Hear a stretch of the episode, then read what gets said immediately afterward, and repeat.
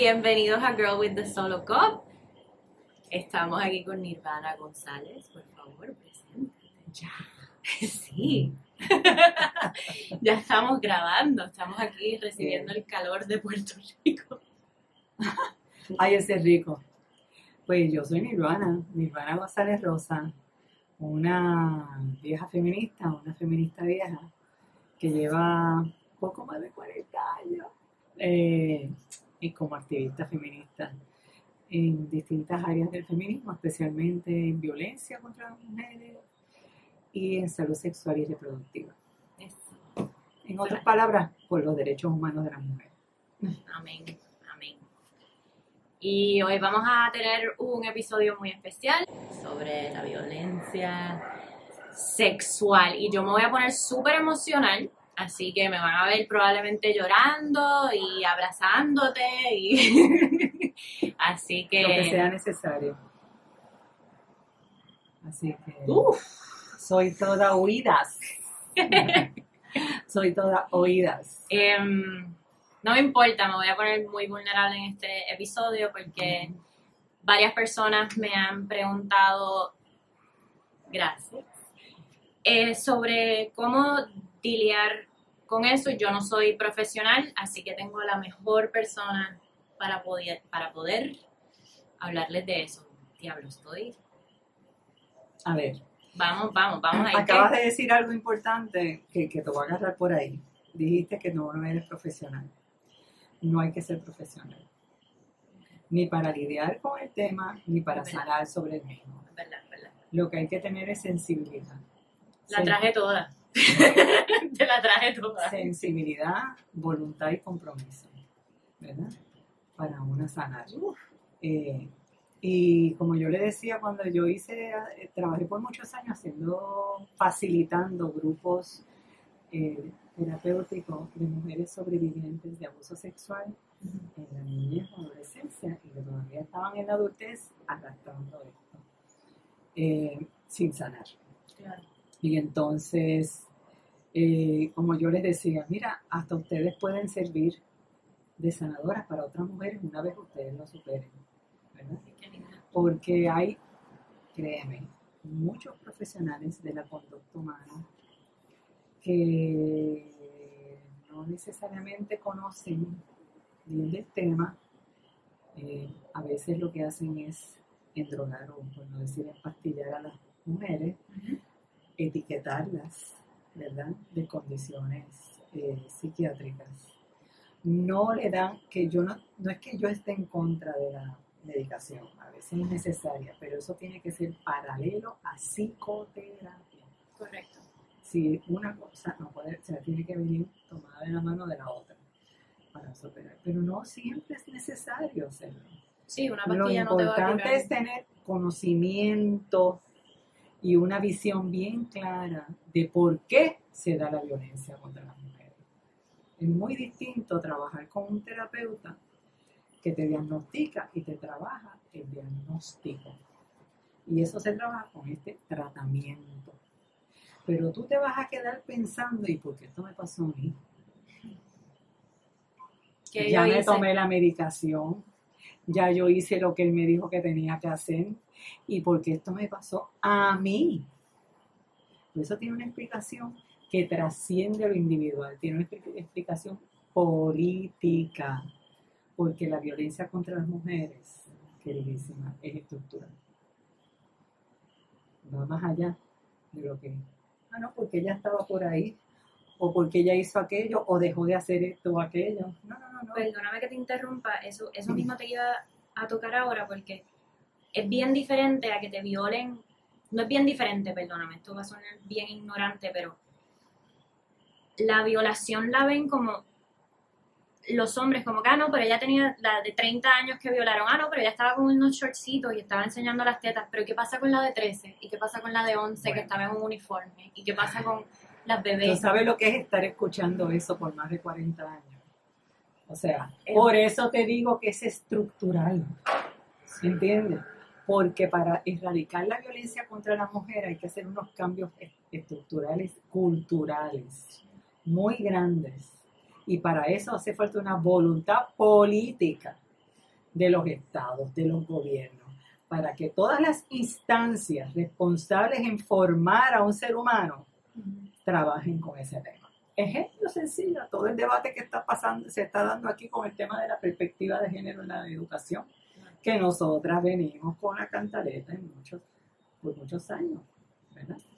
Eh, porque es el sistema educativo, es, son los medios de comunicación, ¿ves? Eh, son las políticas públicas, es por donde quiera que tú miras, ¿verdad? Los hombres aprenden a ver a las mujeres cosificadas como objetos sexuales. Y las mujeres aprendemos a vernos como personas eh, por debajo de, los varones. Eh, no es el pantaloncito, porque además está probado estadísticamente que la mayoría de las agresiones sexuales son cometidas por personas conocidas. Esto de que te asalten en medio, una pandilla o algo en medio de una calle, es lo menos, es la excepción, no es la norma. Conocidas, cuando son menores de edad, no son, solo son conocidos, son personas de confianza, o un familiar, o una persona absolutamente de confianza de su familia. ¿Ves? Entonces esa persona está abusando de poder por doble partida, está abusando de poder por, el, por la posición privilegiada que tiene, que le ha adjudicado tradicional históricamente la, la sociedad, y por la relación de, de confianza, ¿verdad? Que tiene. Entonces... Sí, es la persona que tiene acceso a, a la, al menor de edad o, o, a la persona. De ahí el sentido de culpa que se viene arrastrando por tantos años, que de las cosas que tienen que, de las cosas que se le hace a las mujeres más difícil de, de, sacarte, de sacarse del sistema el tema de la culpa por no haberlo denunciado en aquel momento si era una niña. Y aunque no la fuera, pues no lo... ¿Por qué? Porque por todo lo que tiene que atravesar, porque muchas veces el sistema lo que hace es revictimizarla, ¿verdad? A través de los sistemas de justicia, en los sistemas sanitarios de salud. El preguntarte es revivir de nuevo. Y Una y otra vez, y que te cambien de fiscal si llega a los tribunales 30, eh, de 3, 4, 5 veces, esa es otra, por eso las unidades especiales tienen que existir. O sea, tengo que reconocer que eso ha cambiado un poquito.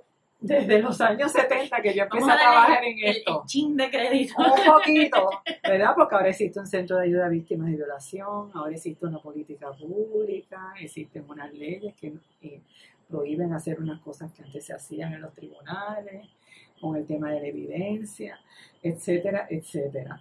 Pero si no se mantiene y se, no se mantiene de una manera, y valga la redundancia, de forma sostenida, una capacitación y unos adiestramientos a todo el personal que de una forma u otra atiende una sobreviviente de agresión sexual, pues es como volver a empezar porque son muchas las personas que inciden ahí desde el momento en que una mujer o una niña, o los familiares de una niña o un niño, eh, deciden radicar una querella ante los tribunales, por ahí se abre un mundo de intervenciones, que la trabajadora social, que el médico de sala de emergencia, que la recopilación de evidencia, que la policía, que el fiscal, que el juez, que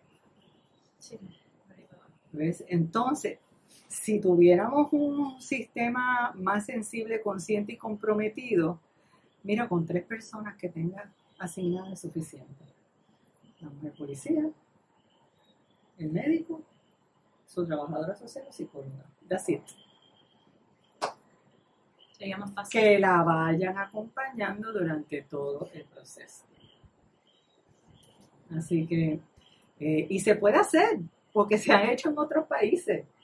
Se ha hecho en otros países, en el mismo Estados Unidos se ha hecho, pero en estados, ¿verdad? Y en pueblos más pequeños, en situaciones más pequeñas que en las ciudades más complejas. Pero eh, se, se puede hacer. Se puede hacer, si vuelvo y repito, si hay voluntad política para eso, porque los protocolos ya existen. Los protocolos de atención para los hospitales ya existen. Aquí ya existen uno hace muchos años. Existen los protocolos de atención para los tribunales, para la policía, que dan los adiestramientos en la Academia de Policía, todo eso existe, no hay que reinventar la rueda. Es cuestión de cumplirla adecuadamente, ¿verdad? Pero con gente que no esté tan llena de prejuicios, ¿entiendes? Y de machismo. Porque es que erradicar el machismo implica erradicar la, el patriarcado y eso estamos avanzando. Y las mujeres jóvenes están haciendo maravillas, pero todavía nos falta porque el patriarcado tiene miles de años. Y el feminismo en relación al, patriarcado empezó casi el otro día, ¿entiendes? Pero como no lo veré yo, pero a lo mejor tú lo ves, como dicen las compañeras, cuando como dicen las compañeras en Latinoamérica, se va a caer porque siempre nos han enseñado a nosotras lo contrario. El silencio, el silencio ser vocales, ser expresivas, decir lo que sentimos de verdad y no lo que se espera que digamos, ¿verdad? Porque hasta decir que no nos costaba, todo eso nos ha costado a nosotras, esta generación nos ha costado muchísimo. Aprender a ser otras mujeres, a desaprender para reaprender a ser otras mujeres nuevas nos ha costado un montón. mucho dolor, mucho dolor, mucho dolor. Fuerte.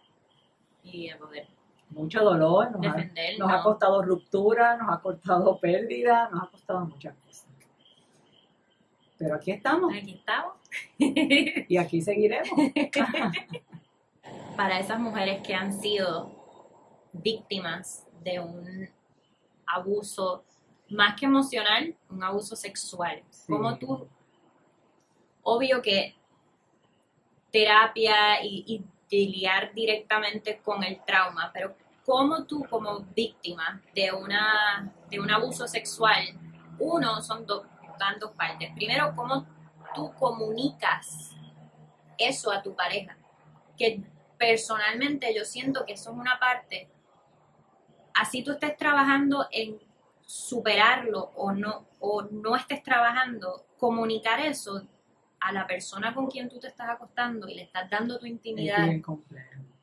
Es complejo, pero como necesario. Pero hay que hacerlo. Porque, Porque él necesita entender tu, tus cambios, estados de ánimo, tus detonadores, etcétera. Bueno, primero que nada, yo les recomiendo, primero, ninguna mujer debe ni está sola por haber sido abusada sexualmente. Debe de buscar ayuda. No tiene que ser ayuda profesional, puede ser yo recomiendo mucho los grupos de apoyo, donde otras mujeres sobrevivientes están ahí porque son distintos espejos. Una tiene.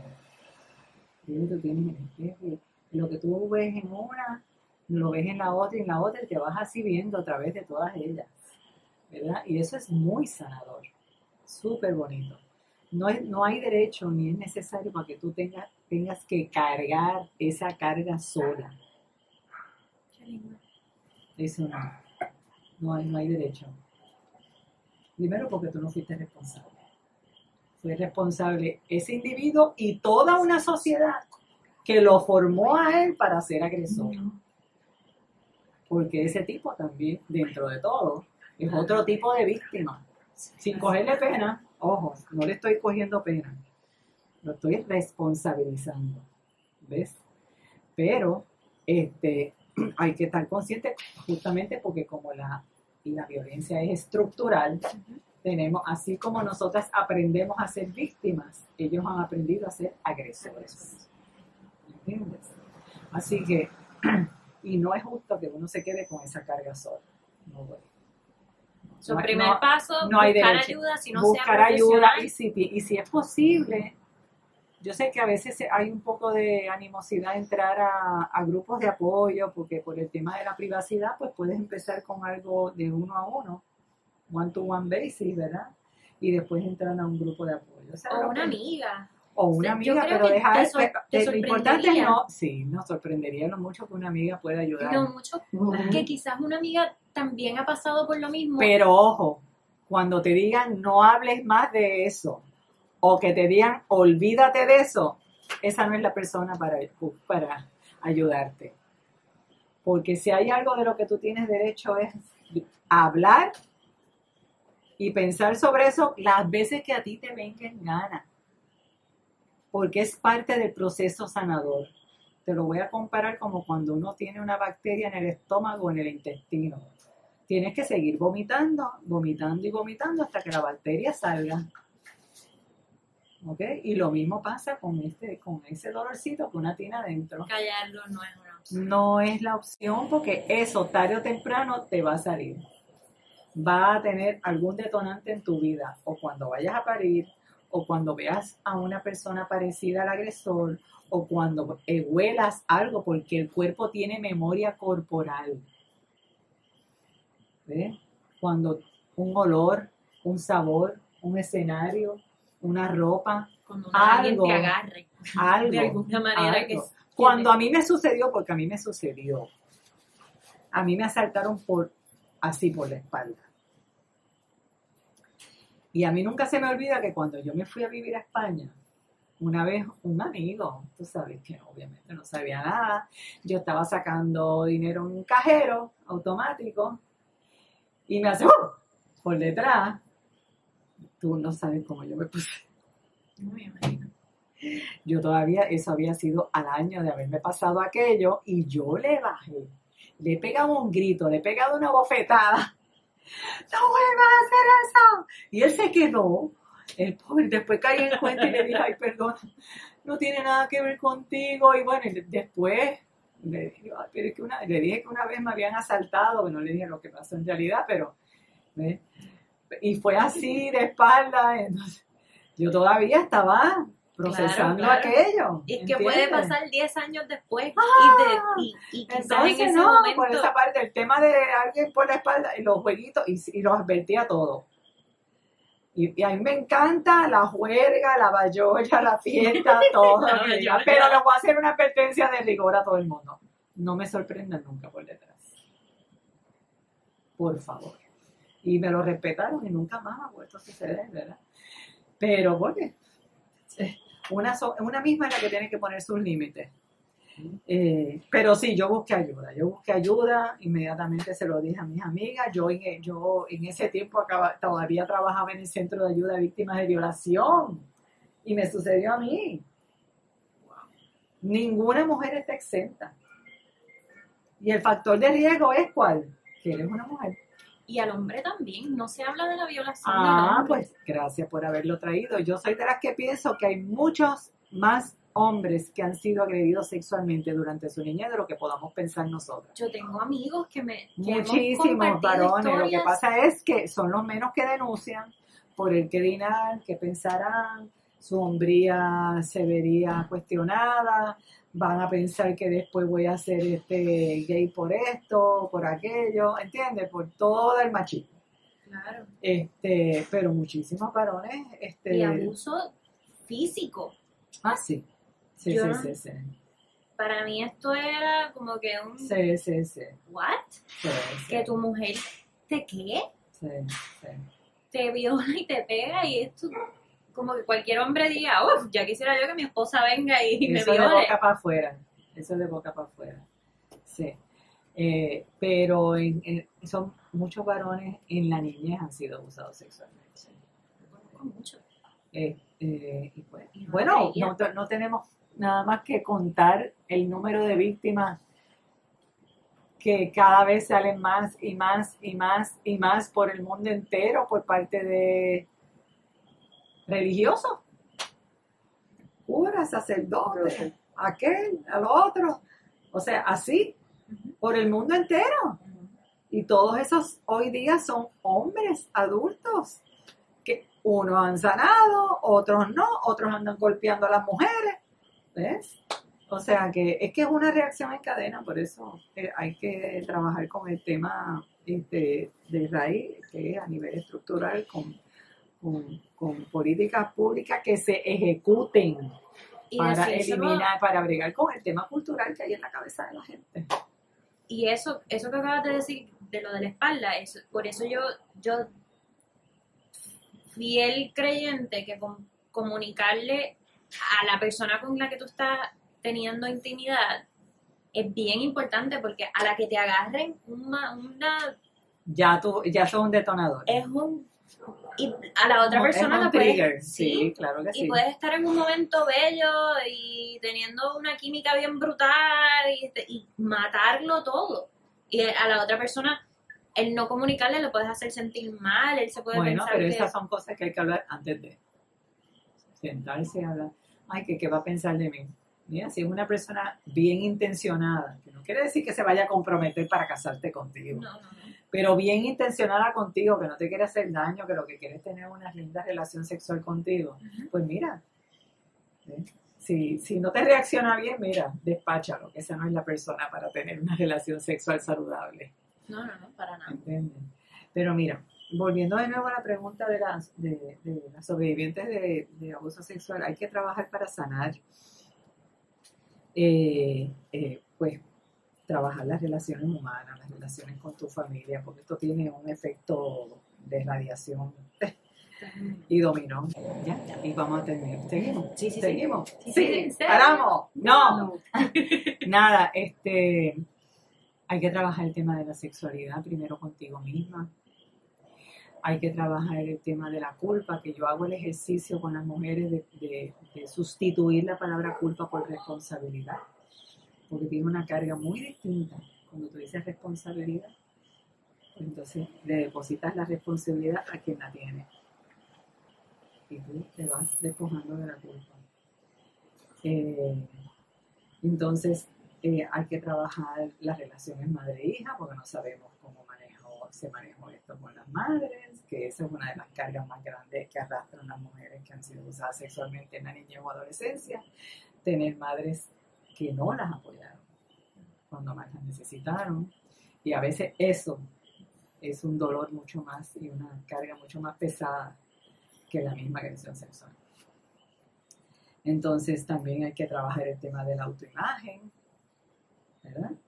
Eh, el tema de la autoestima, todas esas áreas, porque algo muy importante, una agresión sexual va a depender, el impacto de una agresión sexual en la vida de una persona va a depender de varios, es multifactorial. No es lo mismo haber tenido relaciones sexuales placenteras antes de una agresión sexual que una agresión sexual como primera experiencia sexual.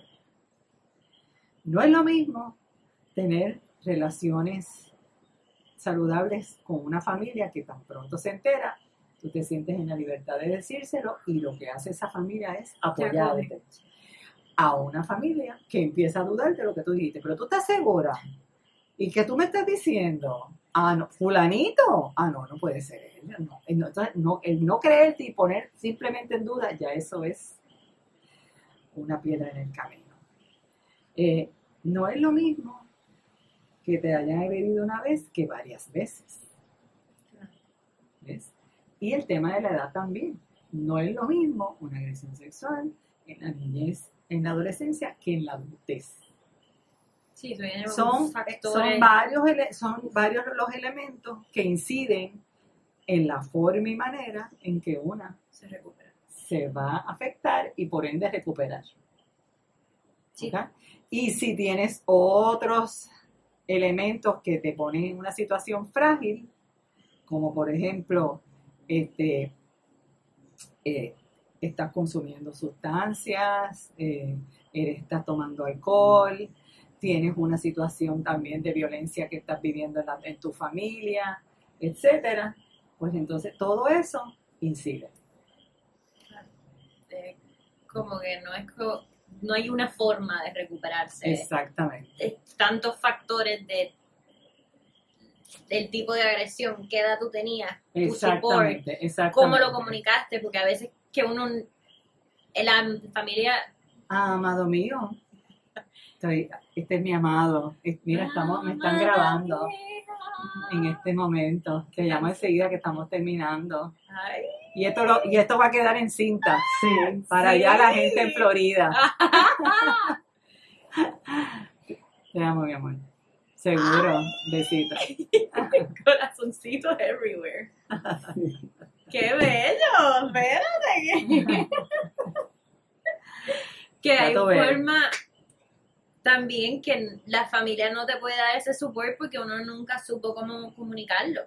Exacto. Hay personas que no, que no dicen Pero nada. mira, cuando mi experiencia ha sido ayudando a las mujeres adultas ya después que han vivido esto en la niñez o adolescencia, es que cuando una mujer o una niña comunica, me pasó tal cosa, me pasó, me violó fulanito o menganito, y se encuentra con una madre o un padre que no lo pone en duda en lo más mínimo, que hace lo que tiene que hacer, proteger a esa criatura, llevarla a recibir el servicio que necesita, radicar una querella si ella quiere en los tribunales, porque tampoco tiene que ser inmediatamente, porque no hemos hablado de esa parte, el tema de radicar o no o acusación en el tribunal, eh, yo recomiendo que se haga para que haya un violador menos en la, en la calle, pero no se puede presionar, porque la única que va a pasar por todo ese vía crucis de tribunales y demás es ella. Y eso es algo que hay que hacerlo cuando ya ella esté más Lista. sólida, más empoderada, etc. cuando se tiene un familiar así, ya esa es la primera fase de sanación y empowerment, y empowerment esa que tiene esa víctima. Porque lo que hay que trabajar es pasar de ser, con lo que digo yo siempre, de ser víctima. Tú eres víctima en el momento que te ocurrió. Desde el momento en que empiezas a trabajar para superarlo, eres sobreviviente. Pero ¿qué es lo que aspiramos todas nosotras? Yo no me digo que yo soy sobreviviente de agresión sexual, que me sucedió a mis 33 años. Yo digo que yo soy una mujer libre ya, hace rato. Y para eso es que trabajamos, para que las mujeres sean libres. Porque si permitimos que la experiencia sexual siga controlando nuestras vidas, le estamos dando poder al cabrón del violador a que siga controlando nuestras vidas. Y eso es lo que no vamos a permitir. ¿Ves? Una cuestión de empoderamiento. Tú tienes que recuperar tu poder y no permitirle. Te voy a hacer un ejemplo. Acá, la de, cuando eso me sucedió a mí en el 1990, la opinión estaba dividida. Porque yo tenía una oferta de trabajo para irme a España, que coincidió con ese momento.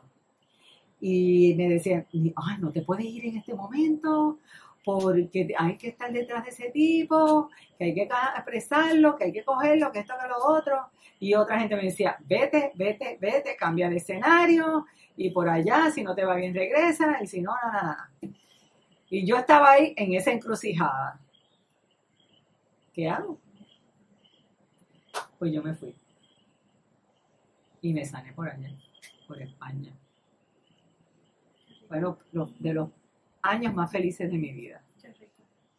Y me sané. Cuando yo me empecé a ver caminando a las 4 de la mañana sola por las calles de Madrid, yo dije, ya estoy, Ya Ya. estoy libre. ya estoy libre y ya estoy lista. Cuando se me olvidó el primer, el segundo ya fue el tercer año. El tercer año se me olvidó el aniversario del día que ocurrieron los hechos. Yo dije, ya estoy. Qué rico. ¿Ves? Entonces, así que, eh, ¿cómo una va a sanar? Los procesos son muy individuales, cada uno de nuestros cuerpos y nuestras vidas somos un universo distinto, nuestros cuerpos son un templo que uno tiene que cuidar y que tiene que proteger. Y nadie tiene derecho a juzgar cómo lo tienes que hacer, cuándo lo tienes que hacer y en dónde lo tienes que hacer. ¿Entiendes? Eso va a depender de cada cual. Lo importante es que lo trabajes, que lo sanes, que lo superes y que seas feliz. Porque para eso venimos a este mundo después de todo. para ser felices y dar la batalla, porque hay que seguir dando la batalla. Eso es verdad, eso es verdad.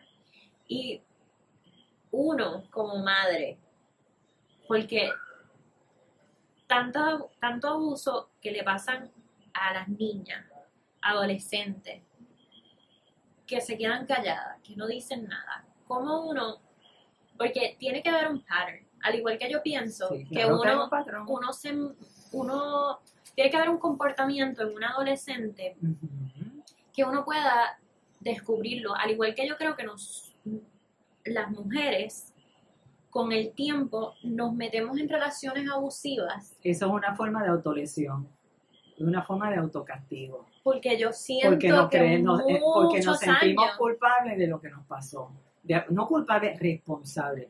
Algo que algo hice yo para que esto me pasara. Y una forma de castigarme es esa. El tema de la autolesión. A ver, Sí, te diré dos cosas diferentes. ¿Cómo No, uno no. reconoce y después cómo- no, no, es que autolesionarse. O sea, hacerte, hacerte daño a ti misma. Por lo general, por lo general, es porque ha pasado abuso sexual en la niña. Por lo general. O es eso o es un tema de identidad sexual. Casi siempre son esos dos, dos temas con- en los intentos de suicidio en gente joven, en adolescentes, eh, o autolesiones.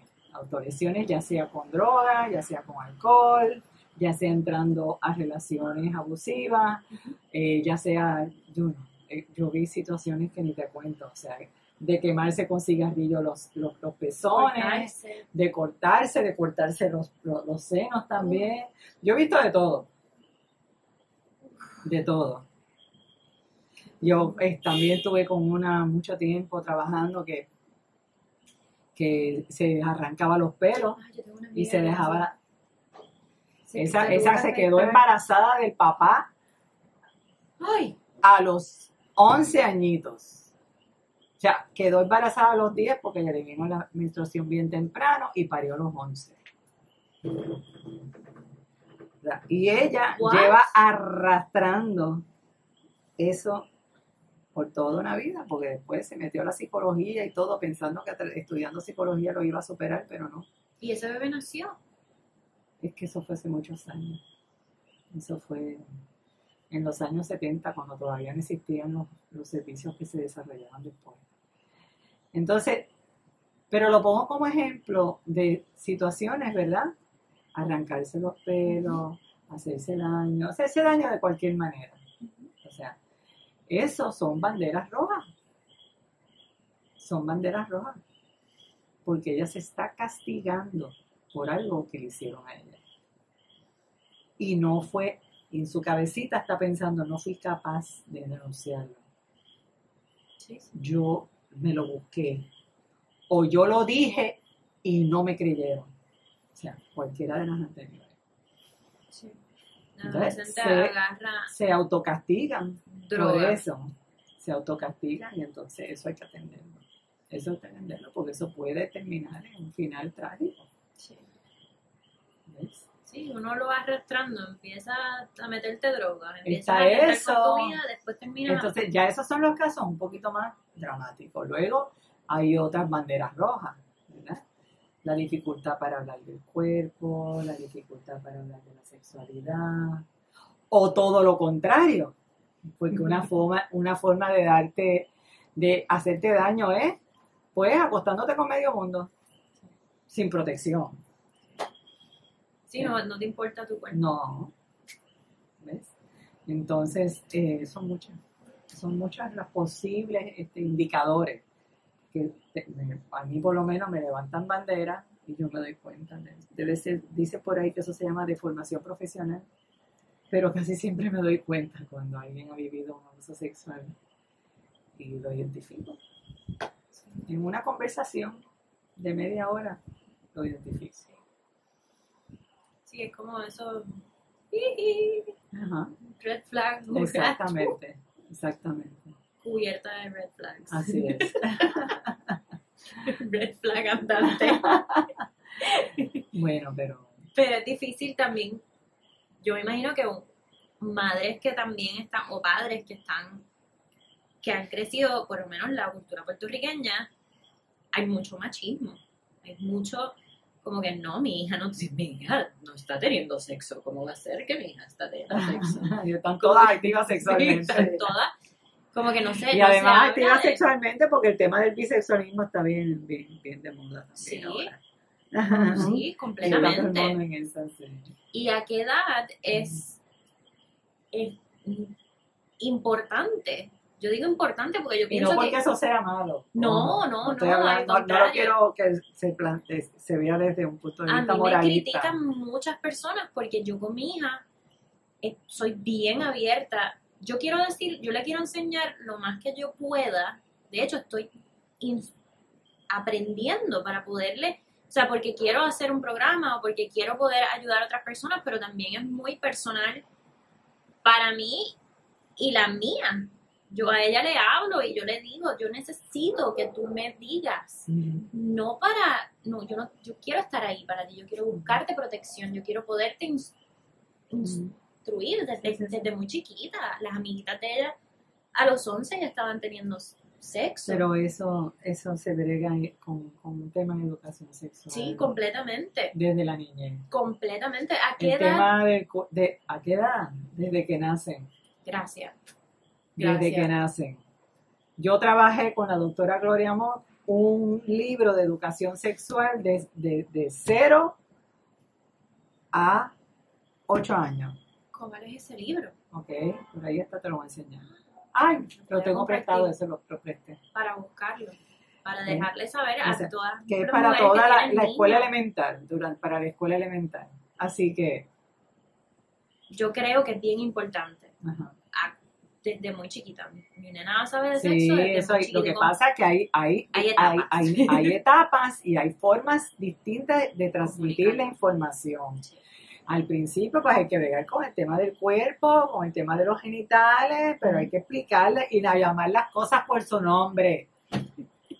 No es la cosita, no es el tostón, no es el pipí, es la vulva y es el pene. Y los testículos, desde pequeñito. El tostoncito, No, no, no. La bolsita, la, La tortita. No, no, no, no. la O tutita. sea, hay que, ven- hay que decir las cosas por como, El llamar las cosas como son, desde pequeñito. Eso, eso da ser- seguridad, Seguridad. en sí mismo. ¿Ok? Entonces eso se va transmitiendo esa información, porque cuando son niños, los primeros cinco años se transmite un tipo de información, de 5 a 10 se, se transmite otro, otro. tipo de información, en la preadolescencia una y en la adolescencia otra. Hay etapas. Sí. ¿eh? Pero siempre hay que dar información, no, más no decir, información- ay, no, todavía está muy chiquito, tiene que ser cuando crezca. Que No, Así yo pienso que porque es la somos seres, somos seres sexuados desde que estamos en la barriga. Nuestra primera experiencia Se sexual. han visto, mira, hay videos y lo puedes buscar en el internet, ha habido registros de fetos masturbándose. Sí. de fetos masturbándose, ya los bebés grandes, pero todavía en, el- en, en la barriga, todavía sin parir, masturbándose. Cosas que me vuelan la cabeza. Así que son, somos seres sexuados, no asexuados, somos seres sexuados desde que nos conciben. Carajo, somos resultado de eso. Todos somos resultados del sexo, de las relaciones sexuales. Sí. Y es de lo menos que se habla. No puedo. Tiene que ser de lo más que se hable. Y hablarlo con naturalidad, Sí. como cuando vamos a ver, hablamos de una película, cuando nos vamos, hablamos de cuando nos comemos un hamburger, que sea la cosa más natural posible. Verdad. Yo creo que la- con la más seguridad y con la más información que tú- le demos a nuestros hijos, más seguro y Así menos, es, así menos es. expuesto a que Son ella más se sienta segura- obligada a tener se- sexo, Exactamente. a, a- a estar con un novio que la Así obligue porque ella no sabe cómo decir que no, porque ella no sabe qué carajo le están Así haciendo. es, así es. Porque esto, esto, tú tienes derecho a decir que no cuando no te sientes cómoda, tú Así tienes es. derecho a decir, puñeta, hasta cuando ya te lo estás metiendo, no sabes que ya no quiero más, no, no, No me siento más. cómoda o me duele, eso ya, el ahí no, que el no puede venir en cualquier momento, de un lado o del otro. Sí. Y el no es, no hay que repetirlo, hay que respetarlo. El no no se repite, se respeta. Tanto de un lado como del otro. Si una de las partes no quiere seguir ya, pues no quiere seguir ya. Y ya está. Y entonces, y esto va por los dos lados, porque los varones desconocen un montón de la sexualidad de las mujeres de cómo funcionamos, de, de- de nuestro sistema reproductivo, de nuestras genitalias, un montón. ¿Dónde está el clítoris? Es- no, y cómo se estimula, no, no solamente dónde está, porque muchos de ellos, cómo se estimula el clítoris. Eso es otra clase. Eso es otra clase. Sí. Eso es otra clase. Así que, como tú quieras. Y bienvenida a mi hogar y a Puerto Rico. Y feliz Navidad para todas Feliz y Navidad. todos. Eh, Y espero que le hayan sacado algo bien bonito. Yo le saqué algo muy hermoso. Gracias por prestarnos tu hogar y tu conocimiento y tu amor y tu cariño A pesar del COVID a pesar del COVID. y por encima del COVID. Por encima del COVID. La sanación es más importante que el COVID. Besitos a todas y todos. Y todes. Sí, porque ahora.